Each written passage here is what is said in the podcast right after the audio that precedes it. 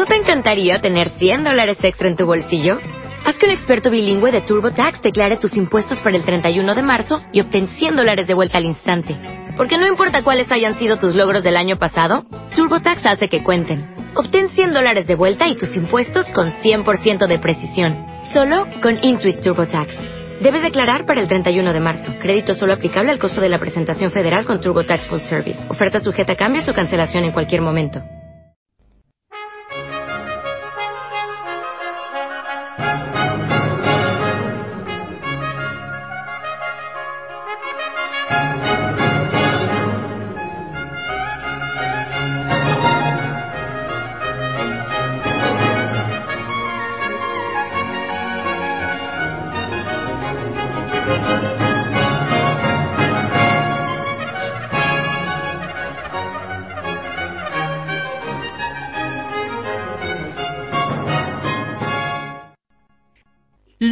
Y tinieblas.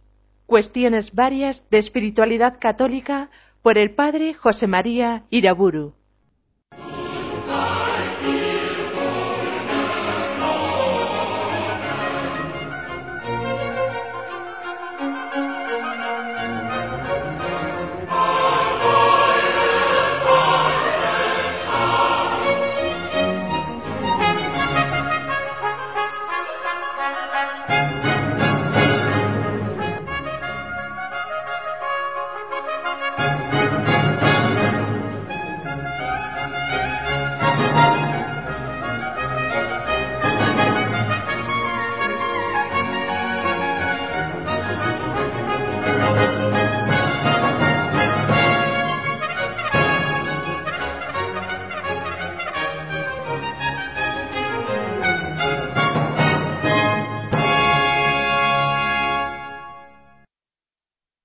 En el nombre del Padre, del Hijo y del Espíritu Santo.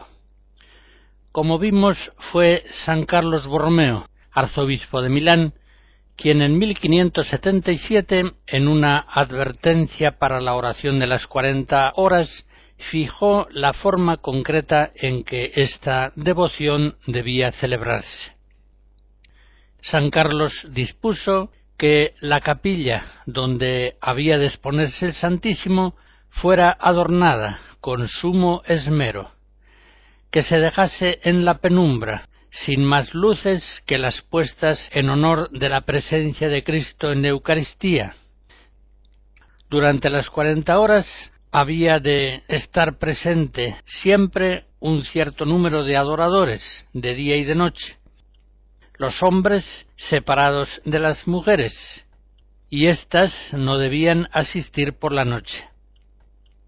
San Carlos recomendaba que se dejase a la vista, a disposición de los adoradores, unas oraciones apropiadas a esa devoción, unas oraciones en las que se aludiera a las aflicciones que se estaban sufriendo en el momento presente. Y también aconsejaba que de vez en cuando se hiciera alguna breve exhortación, pero no en forma de sermón. Por otra parte, decía, el Santísimo ha de colocarse sobre el altar mayor, con un velo de seda que cubra la custodia. Unos pocos años más tarde, en el sexto concilio provincial de Milán, en 1583, San Carlos permitía exponer el Santísimo sin velo durante las cuarenta horas, costumbre que se generalizó ya inmediatamente.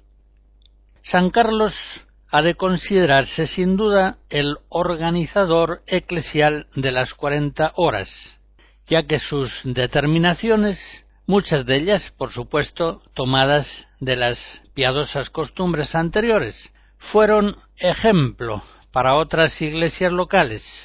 Y, como enseguida veremos, a través de las normas dadas por el Papa, se difundieron también en la Iglesia universal. San Carlos entendía muy bien la naturaleza profunda de esta santa devoción de las cuarenta horas, que era tan conforme a su propia devoción personal. En una instrucción de 1582, recomendando a los párrocos instruir a los fieles en el sentido de las cuarenta horas, escribía Hacedles ver qué útil y fructuosa es esta oración, qué necesaria es para las actuales necesidades nuestras y de la Santa Iglesia, tan duramente impugnada desde todos los lados, y cómo esta oración de las cuarenta horas procede ya de la antigüedad, cuando los fieles velaban de noche haciendo oración y cantando salmos, especialmente cuando hacían memoria de la pasión de nuestro Señor, y precisamente durante cuarenta horas, como cuarenta horas pasó Él en el sepulcro. Como no siempre era posible celebrar las cuarenta horas en su forma continua, plena, por eso ya desde su inicio se fueron estableciendo con el mismo espíritu otras costumbres más fáciles para adorar al Señor en la Eucaristía y pedirle por las necesidades más graves de la Iglesia y del mundo. Se acostumbraba, por ejemplo, exponer el Santísimo a lo largo de un día, o de dos. Los capuchinos, concretamente, difundieron mucho la adoración de cinco horas, relacionándola devotamente con las cinco llagas de Cristo. Entre todas estas costumbres de devoción eucarística de la Iglesia, orando en tiempos de aflicción, la hora santa era la que estaba llamada a adquirir más arraigo en la vida de las parroquias.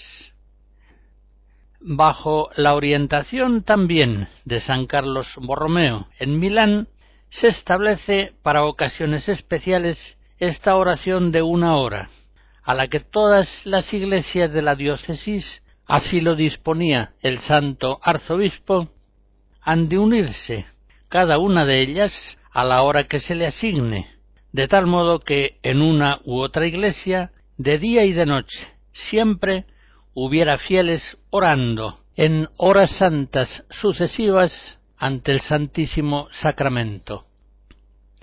Sobre todo con ocasión de graves males o peligros, los fieles eran convocados a esta forma de oración, a la que se le daba el nombre de oración incesante, oratio sine intermissione empleando así la expresión que aparece en la exhortación de Cristo, recogida en Lucas 18.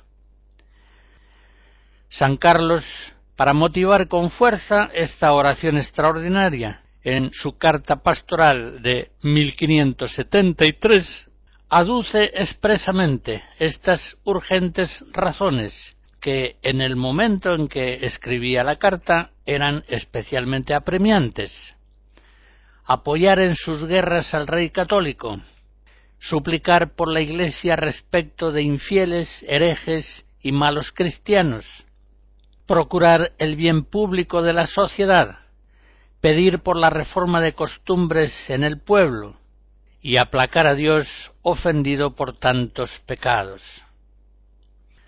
También aquí, en la regulación de estas horas santas, que a veces, como digo, se celebraban en todas las parroquias en forma sucesiva, sin intermisión, se manifiesta el genio práctico y litúrgico del gran arzobispo San Carlos Borromeo.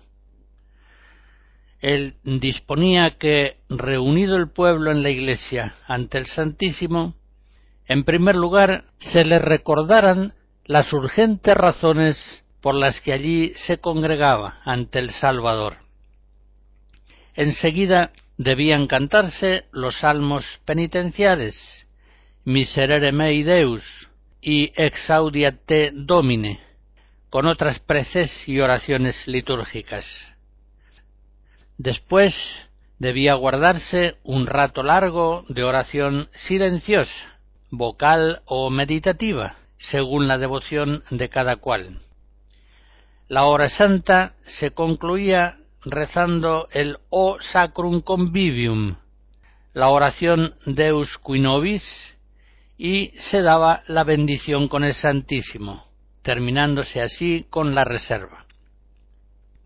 De San Carlos Borromeo, por tanto, viene la costumbre de orar en las exposiciones eucarísticas estas dos oraciones, que, entre otras, siguen siendo ofrecidas por el vigente ritual del culto a la Eucaristía fuera de la misa. Recuerdo estas oraciones que muchos de mis oyentes conocen de memoria. O Sacrum Convivium es una antífona en la que decimos Oh sagrado banquete en el que Cristo es nuestra comida. Se celebra el memorial de su pasión. El alma se llena de gracia y se nos da la prenda de la gloria futura. Y la oración a la que hemos aludido, Deus qui nobis, dice, Oh Dios, que en este sacramento admirable nos dejaste el memorial de tu pasión, te pedimos nos concedas venerar de tal modo los sagrados misterios de tu cuerpo y de tu sangre, que experimentemos constantemente en nosotros el fruto de tu redención, tú que vives y reinas por los siglos de los siglos. El uso de estas dos oraciones en las exposiciones eucarísticas procede, como he dicho, de la ordenación de las horas santas que realizó concretamente San Carlos Borromeo en el año 1573. Es un orden de oraciones que sigue vigente en nuestras iglesias hasta el día de hoy. Grande fue San Carlos Borromeo, sucesor de San Ambrosio en la sede de Milán. San Carlos Borromeo, ruega por nosotros y enséñanos a orar en la Iglesia, en la presencia de Cristo en la Eucaristía, en los tiempos de aflicción. De Händel, fragmentos del Mesías.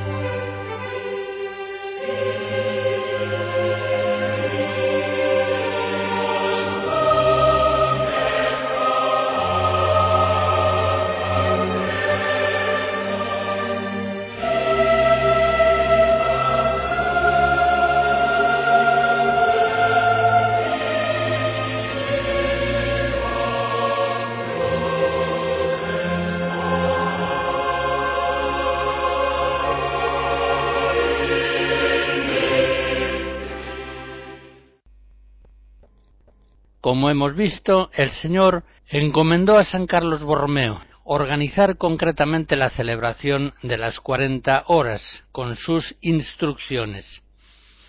Pues bien, el Señor encomendó al Papa Clemente VIII difundir también esta devoción y culto de las cuarenta horas a toda la Iglesia. En la encíclica Graves et Diuturne de 1592 considera este Papa, dice así, las graves y continuas calamidades que crecen más y más cada día en la República Cristiana como castigos de nuestros pecados. Y en ese texto recuerda la terrible guerra civil que se está padeciendo en Francia, cómo aumenta el incendio de la herejía protestante en Europa, cómo la Iglesia se ve acosada de un lado por los turcos y de otro por los herejes. Y escribe, en conclusión, es a todos manifiesto que es vana cualquier obra humana para superar males tan graves y que son vanos los trabajos e impotentes las fuerzas si no se ven ayudadas por el auxilio divino de la gracia celeste. Ahora bien, para conseguir esta gracia es imprescindible acudir a la oración, que cuando está hecha con un corazón contrito y un espíritu humillado, llega al cielo, aparta las plagas y los azotes, e implora la abundancia de la misericordia divina. Por eso los santos padres le llaman a la oración la llave del cielo, porque cuando la oración asciende, desciende la misericordia de Dios. Y esto sucede tanto más fácil y abundantemente cuanto mayor es la asamblea de fieles y personas de bien que, unidas por el vínculo de una misma caridad, ofrecen oraciones continuas. El Papa Clemente VIII, poniendo así en práctica ese diagnóstico que hace de situación tan humilde, tan verdadero, acude al tratamiento proporcionado y ordena que se establezca públicamente en Roma la oración incesante, oratio sine intermissione, celebrando por su orden, así lo escribe, la piadosa y saludable oración de las cuarenta horas en las basílicas patriarcales y en todas las iglesias, de modo que día y noche, en todos los lugares y a lo largo de todo el año, se alce al Señor, sin interrupción alguna, el incienso de la oración suplicante. Merece la pena reproducir, aunque sea extractando un poco, la oración que en ese documento hace Clemente VIII para dar el espíritu de esta preciosa devoción de las cuarenta horas. Es un eco fiel de las más hermosas oraciones de la Biblia y de la antigua tradición de la Iglesia.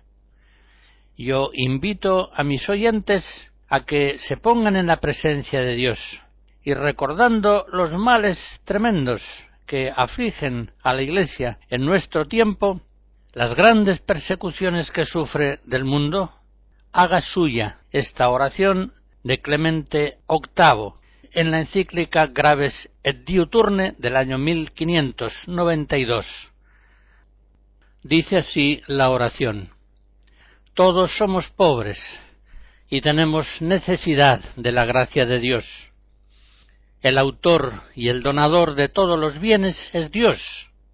Sin Él ningún bien podemos obtener, ningún mal podemos evitar. Por eso Pedid y recibiréis, llamad y se os abrirá. Orad por la Santa Iglesia Católica, para que disipados los errores, se propague en todo el mundo la verdad de la única fe. Orad por los pecadores, para que se conviertan y no sean envueltos en las olas del pecado, sino que se salven en la barca de la penitencia. Orad por la paz y la unidad de los reyes y de los cristianos. Orad por el reino angustiado de Francia, para que aquel que domina sobre todos los reinos y a cuya voluntad nada puede resistirse, vuelva aquel reino cristianísimo a la antigua piedad y a la tranquilidad perdida. Orad para que la diestra de Dios omnipotente venza a los terribles enemigos de la fe, los turcos, que, encendidos de furor y de audacia, no cesan en su amenaza de esclavizar y arruinar a todos los cristianos.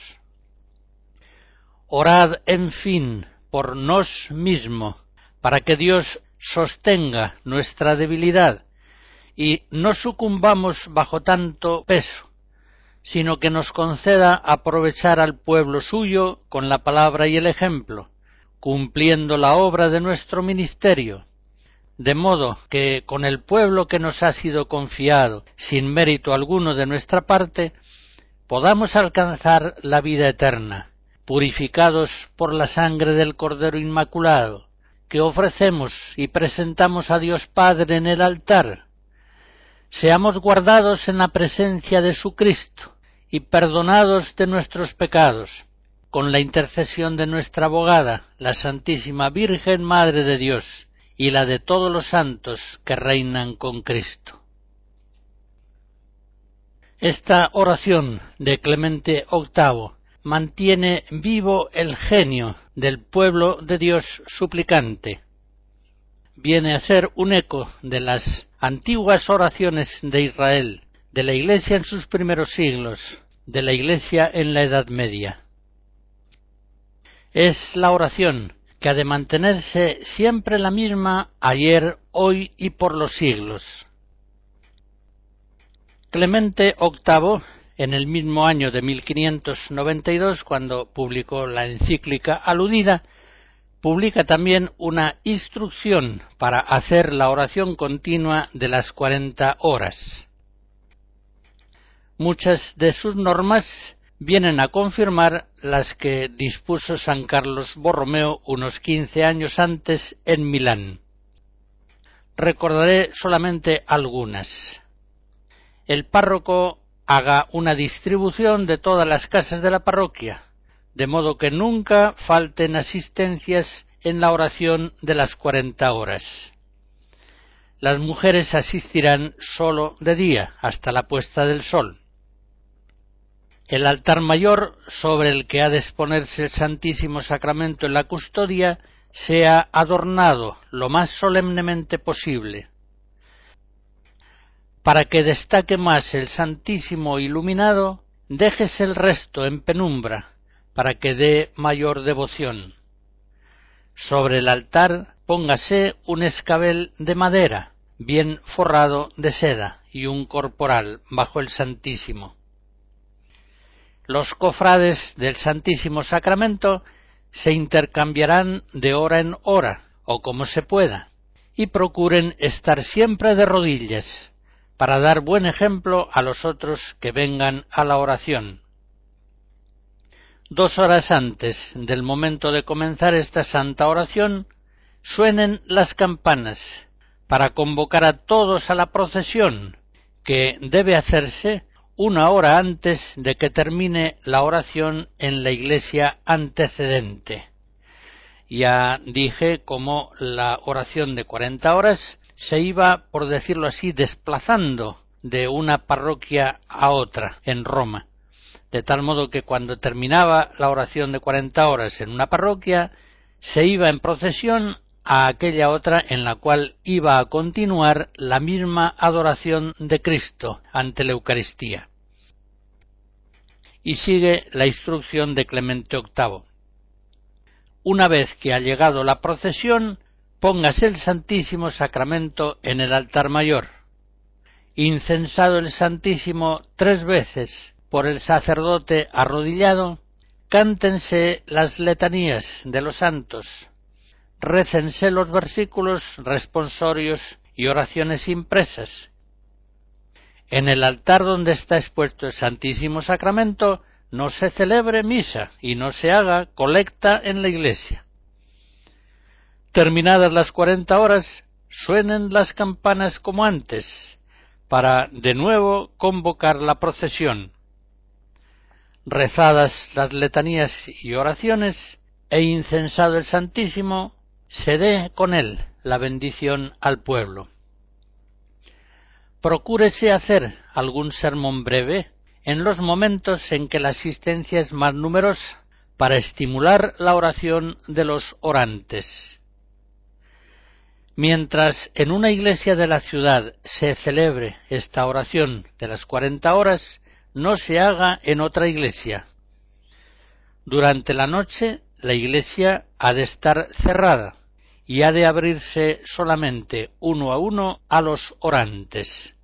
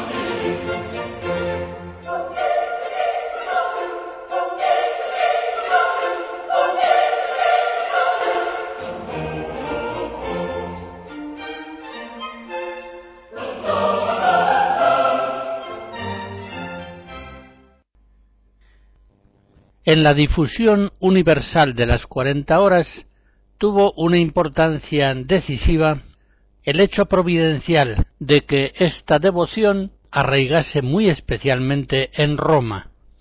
Lo vimos ya cuando recordamos a San Felipe Neri al oratorio. A partir del 1600, más o menos, las iglesias de Roma durante siglos fueron muy fieles a la continuidad día y noche de esta adoración, de tal modo que durante siglos siempre en Roma había una iglesia que estaba celebrando durante cuarenta horas continuas la adoración de Cristo en la Eucaristía. La devoción de las cuarenta horas puede decirse, pues, que nació en Milán, pero de tal modo arraigó en Roma que fue desde Roma, desde donde principalmente se extendió a todas las iglesias del orbe católico. Urbano VIII, en el año 1623, ordena en la encíclica Eternus Rerum Conditor a todas las iglesias del mundo la celebración de las cuarenta horas. En 1705 el Papa Clemente XI publica una instrucción para la exposición del Santísimo Sacramento en la forma de las cuarenta horas. Y en este documento, que suele llamarse la Instrucción Clementina, el Papa recoge y ordena las instrucciones de la tradición precedente sobre la manera de celebrar este culto. Junto a estos documentos importantes del magisterio apostólico, hemos de señalar como causa importante de la difusión del culto a la Eucaristía de cuarenta horas la devoción manifestada por muchos santos hacia esta preciosa devoción, ya hicimos antes el recuerdo de varios de ellos, como San Antonio María Zacaría, San Carlos Borromeo, San Felipe Neri, en el siglo XVI. Pero más tarde también esta predilección de los santos por el culto a Cristo en la Eucaristía en las cuarenta horas tuvo manifestaciones conmovedoras en no pocos santos, recordaré solamente a San Benito José Labre, que sobre todo al final de su vida, cuando la gente lo tenía por santo, solía ser llamado el santo de las cuarenta horas. Nace en 1748, muere en 1783. Este santo, verdaderamente extraño y fascinante, nació en Boulogne, Francia, y era el mayor de quince hijos de un librero acomodado. Ya desde chico mostró una singular inclinación a leer la Sagrada Escritura y la vida de los santos, y a dedicarse a la oración, la penitencia y la ayuda de los pobres. Después de varios intentos de ingresar en la cartuja o en la trapa, hacia los veinte años comienza una vida de mendigo itinerante, peregrino constante de un santuario a otro. San Benito José era de muy pocas palabras, como si fuera un cartujo itinerante, y sólo decía alguna palabra espiritual cuando interiormente se sentía movido a ello por Dios.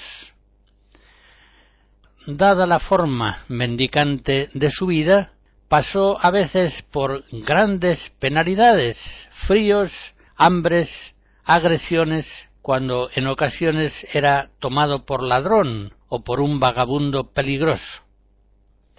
San Benito José Labre, llegado a Roma, arraiga allí y prosigue el mismo género de vida hasta su muerte. Desde 1777 Tenía entonces veintinueve años. Su forma de vida consistió en asistir a las cuarenta horas allí donde se estuvieran celebrando.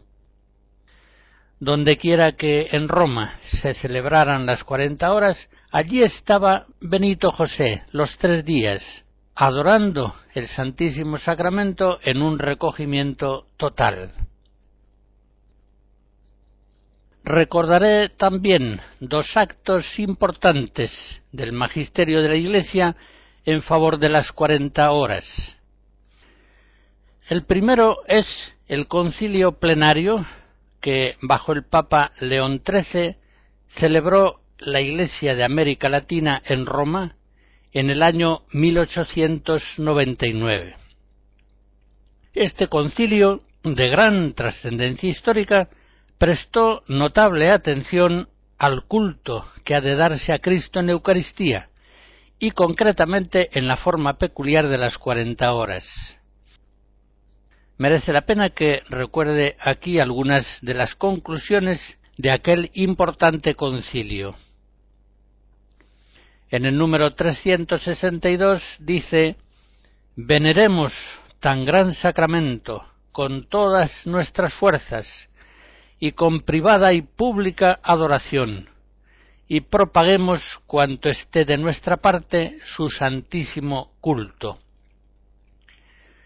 En el número 363. Por tanto, todos los pastores de almas y todos los sacerdotes exhortarán a los fieles con ardiente celo y los animarán a visitar y adorar a nuestro amantísimo dueño y salvador con toda la frecuencia posible. En el número 364. No cesen los sacerdotes de confirmar con las obras lo que predican sobre el augustísimo sacramento.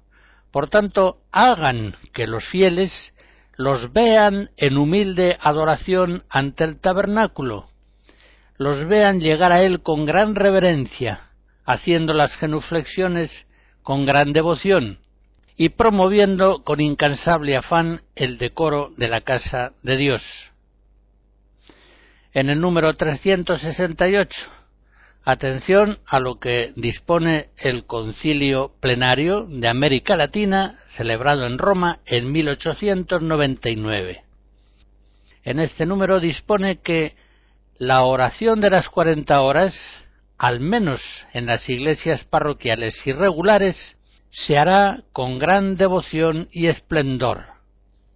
Allí donde por especiales circunstancias de los lugares y las iglesias no pueda verificarse esta solemne oración, procuren los obispos que a lo menos en determinados días se exponga solemnemente el Santísimo Sacramento por algunas horas seguidas.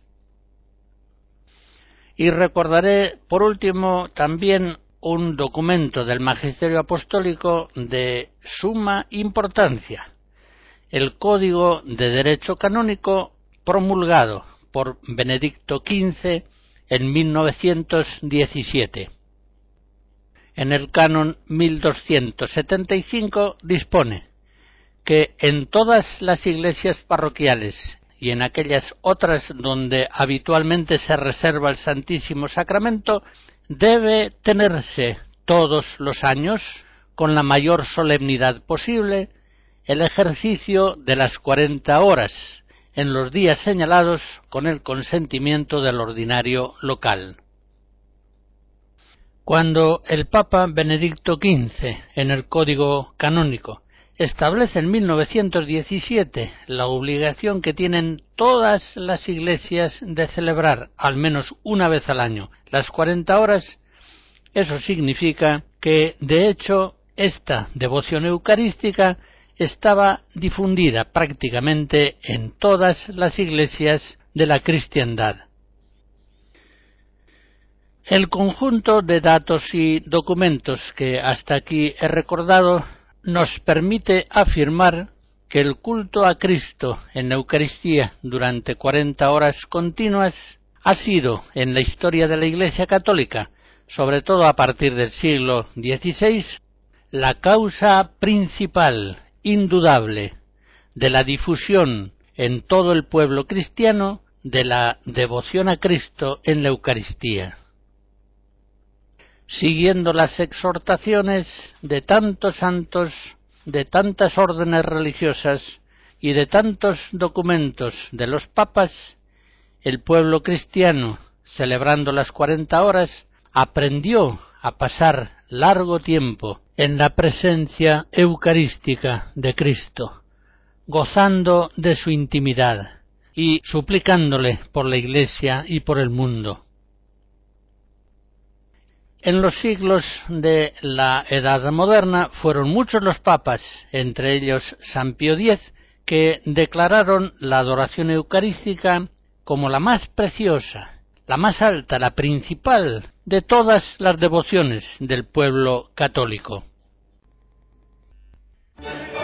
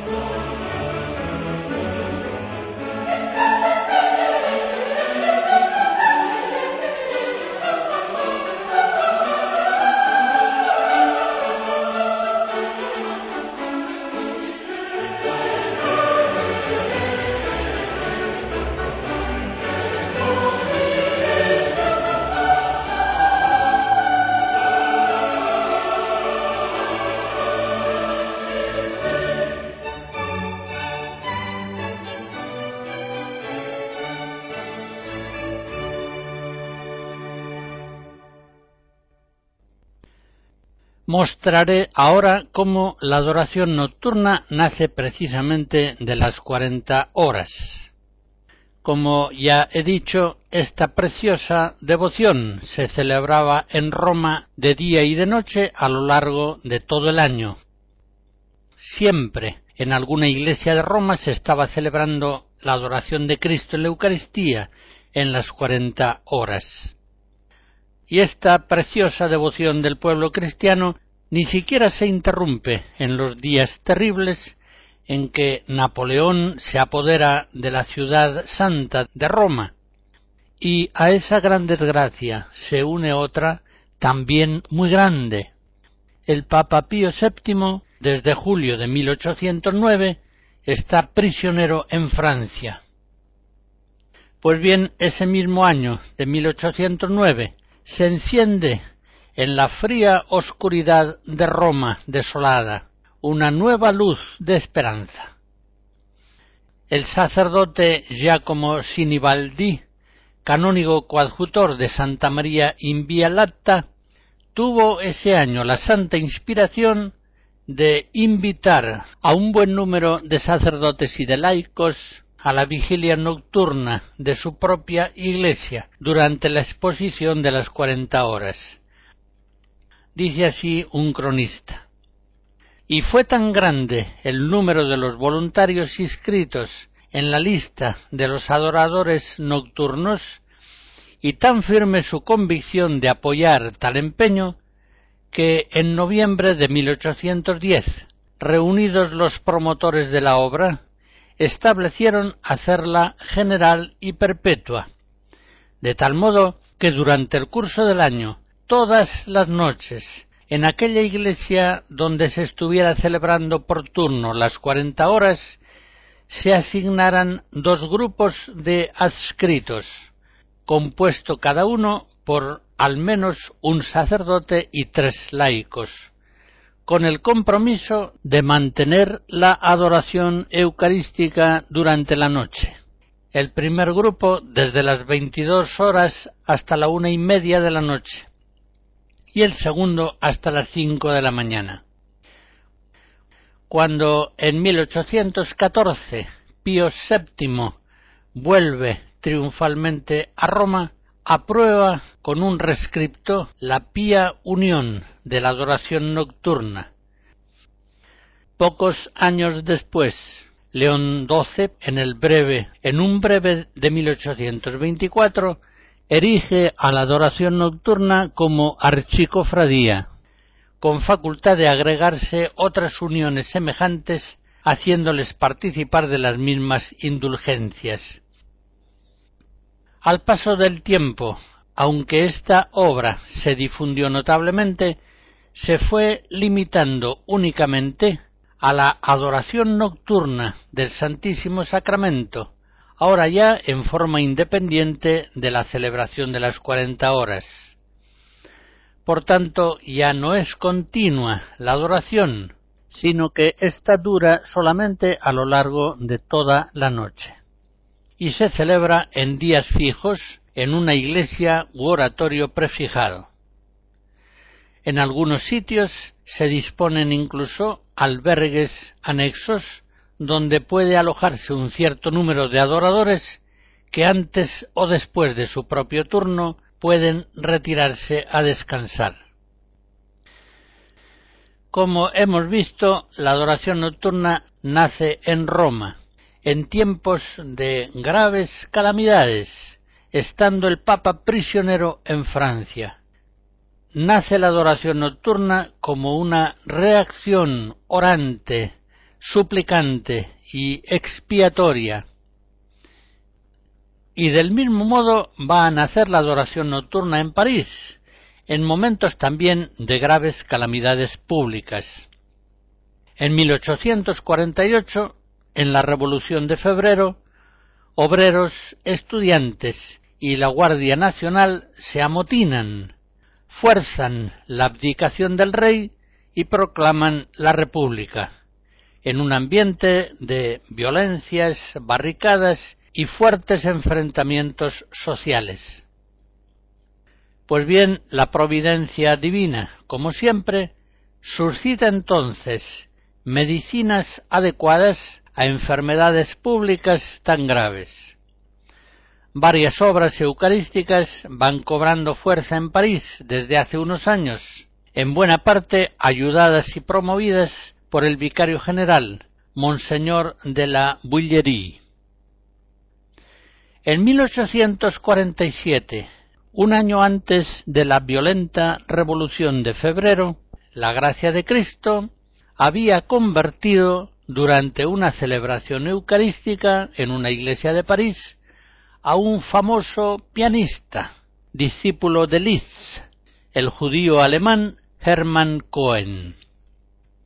Este judío, converso al catolicismo, reúne en su casa, en 1848, a una veintena de fieles, con la intención, así lo dice el acta de la primera sesión, de fundar una asociación que tendrá por objeto la exposición y la adoración nocturna del Santísimo Sacramento, para reparación de los ultrajes de que el sacramento es objeto, y para atraer sobre Francia las bendiciones de Dios y apartar de ellas los males que le amenazan. Es pues la adoración nocturna una forma específica de oración de la Iglesia en tiempos de aflicción. Efectivamente, por esas fechas, la revolución que ha triunfado en Roma obliga al Papa Pío IX a refugiarse en Gaeta, un puerto al sur de Roma. Esta desgracia anima al grupo nuevo de adoradores de París, encabezados por Hermann Cohen, a iniciar cuanto antes sus vigilias nocturnas de alabanza, expiación y súplica. El 6 de diciembre de 1848 es una fecha histórica para la adoración nocturna. Ese día de 1848, en el santuario de Nuestra Señora de las Victorias de París, celebran su primera vigilia los fieles reunidos en la nueva asociación llamada Adoración Nocturna. Poco más tarde, en noviembre de 1850, el arzobispo de París establece las cuarenta horas en todas las iglesias de su gran diócesis. Todas ellas han de celebrarlas en una sucesión ininterrumpida, pero no al modo continuo, día y noche, propio de la costumbre de Roma y de la ya conocida por nosotros instrucción clementina, sino solamente de la mañana a la noche. Corresponderá a la adoración nocturna recién nacida hacer continua esa adoración a lo largo de toda la noche. Nos dice un cronista que los miembros de la adoración nocturna en París consiguen continuar la oración de las cuarenta horas también durante la noche, en aquellas iglesias en las que se celebraban. Y en aquel mismo año de 1850, los hermanos, ya muy numerosos, celebran sus santas vigilias en cuarenta y cuatro iglesias de París y en cinco parroquias de los suburbios. Gracias a esto, en 1870 la adoración perpetua se celebraba ya en setenta y seis parroquias. Según la historia que he recordado, comprobamos que la adoración nocturna la nacida en París en 1848, la que había de extenderse hasta el día de hoy a más de 30 naciones, está desde su mismo nacimiento, al igual que la adoración nocturna de Roma, en relación a las 40 horas. Y comprobamos también que se ve directamente motivada por las grandes penalidades y persecuciones que está sufriendo la Iglesia de su tiempo.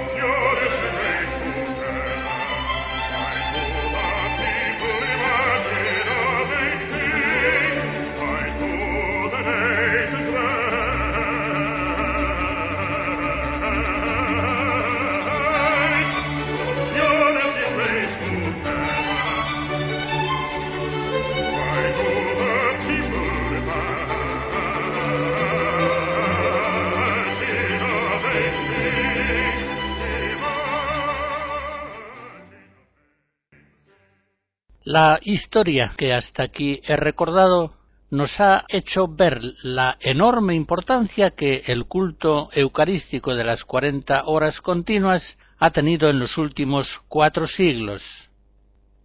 Pues bien, la Iglesia es una historia, una historia sagrada, una tradición histórica que no se debe ignorar y que tampoco se debe interrumpir sino que ha de desarrollarse fielmente bajo la guía del Espíritu Santo. Y esa historia de gracias no se debe ignorar y no se debe interrumpir porque Dios quiere seguir dando a su Iglesia los dones que ya le ha dado. En este caso, la maravillosa adoración continua de las cuarenta horas. Recordemos aquello de San Pablo en Romanos 11. Los dones y la vocación de Dios son irrevocables. La providencia de Dios, sobre todo en los últimos años, ha ido suscitando en muchos lugares del mundo capillas de la adoración perpetua y lo mismo que las cuarenta horas y otras formas de devoción eucarística como la adoración nocturna, estas capillas de adoración perpetua tienen por fin la adoración de Dios, la acción de gracias y alabanza, el crecimiento en la intimidad amistosa con Jesucristo, pero tienen también una finalidad de expiación por el pecado y de súplica de la Iglesia en tiempos de aflicción, de persecución que sufre del mundo secular. Lógicamente, estas capillas de adoración perpetua quedan limitadas en su adoración al templo en el que se celebran, en tanto que uno de los grandes valores de las cuarenta horas es que difunden la devoción eucarística y la oración de la Iglesia suplicante en tiempos de aflicción por todas las parroquias de una diócesis en forma sucesiva. Por eso me permito pensar que está de Dios que se restaure la devoción de las cuarenta horas. De hecho, en ciertos días del año litúrgico siguen celebrándose las cuarenta horas en no pocos lugares de la Iglesia, en Roma, en Asís, en otros lugares de Italia, en Madrid, en Barcelona, en Valencia, en varias diócesis de Polonia, de México, de Estados Unidos, en Santiago de Chile y ciertamente también en otros lugares de los cuales no tengo yo noticia. La gravedad de los males presentes en el mundo y en la Iglesia, y sobre todo lo que ya he señalado, la fidelidad del Señor a sus propios dones, hacen pensar que quiere Dios seguir promoviendo en su Santa Iglesia esta preciosa forma de devoción orante, expiatoria y eucarística, tan recomendada durante siglos por los papas y los santos, y tan estimada y practicada por muchas generaciones de fieles antepasados nuestros. Durante cuarenta horas continuas tenemos ahí, en la custodia, sobre el altar, a Cristo, en la Eucaristía. Adoramos los fieles su divina presencia, le ofrecemos el homenaje de nuestra humilde presencia. Y lo hacemos justamente durante aquellas cuarenta horas en que para nuestra salvación permaneció Jesús bajo la muerte.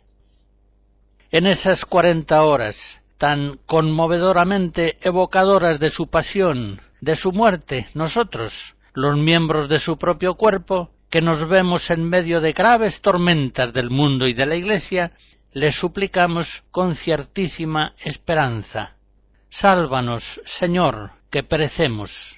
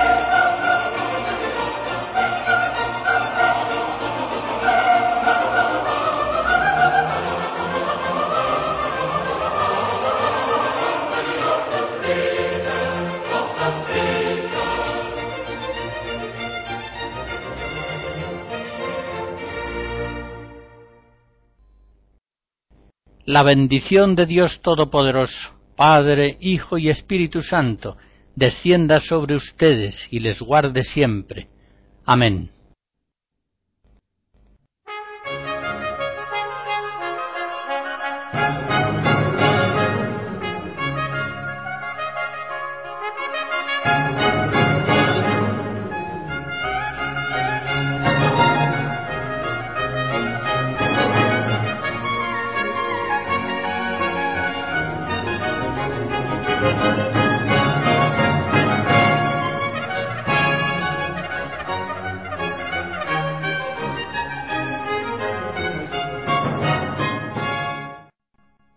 Hemos escuchado Luz y Tinieblas, cuestiones varias de espiritualidad católica por el padre José María Iraburu.